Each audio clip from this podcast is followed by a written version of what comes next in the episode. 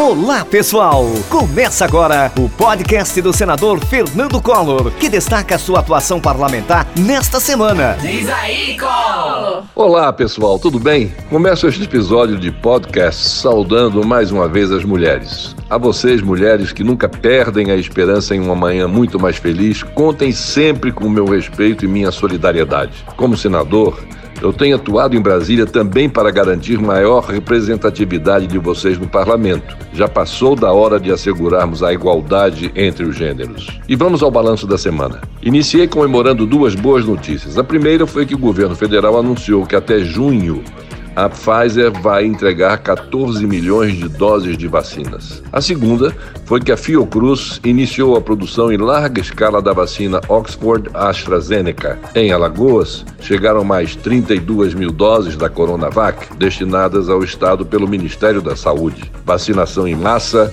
é o caminho para salvar vidas e recuperar o Brasil. Na terça, comentei a suspeição do ex-juiz Sérgio Moro nos processos da Lava Jato. A decisão mostra que o Brasil até o passado é incerto. Os porões da espetacularização do Estado policialesco ganham a luz do dia e revelam um conluio para criminalizar a atividade política. Como parlamentar, já havia alertado sobre isso por diversas vezes na tribuna do Senado da República. Vamos seguir atentos. Na quarta-feira, celebrei a sanção pelo presidente da República de projetos de lei aprovados no Senado com meu voto sim, que facilitam a aquisição de vacinas por empresas, estados e municípios. Precisamos acelerar a vacinação em todo o país. Repito, vacinação em massa é o caminho para salvar vidas e recuperar o Brasil. No Senado, a semana também foi marcada pela aprovação de projetos importantes, inclusive de matérias que garantem uma maior representatividade da mulher no parlamento e combate distorções. Com meu voto, aprovamos a formalização da bancada feminina no Senado. A nova liderança permitirá que as mulheres assumam protagonismo e visibilidade ainda maiores nos trabalhos legislativos. Também com meu voto sim, o Senado aprovou a proposta que regulamenta a criação e o funcionamento de delegacias especializadas de atendimento à mulher em todo o país. A medida assegura atendimento especializado às vítimas de violência 24 horas por dia. Aprovamos ainda o projeto de lei que reduz barreiras e estimula a participação feminina em carreiras tecnológicas, como engenharia e matemática. Há muito por fazer ainda. E vamos fazer.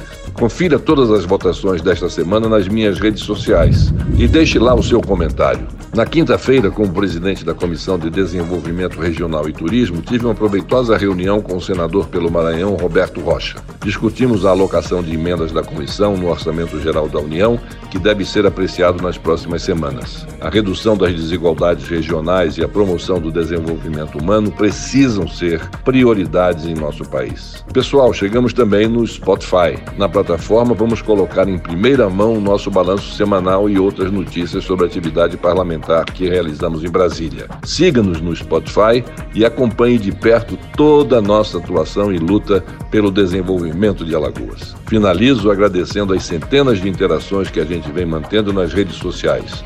Tem sido uma experiência muito boa esclarecer informações distorcidas e apresentar o meu lado da história, o que nunca tive a oportunidade de fazer.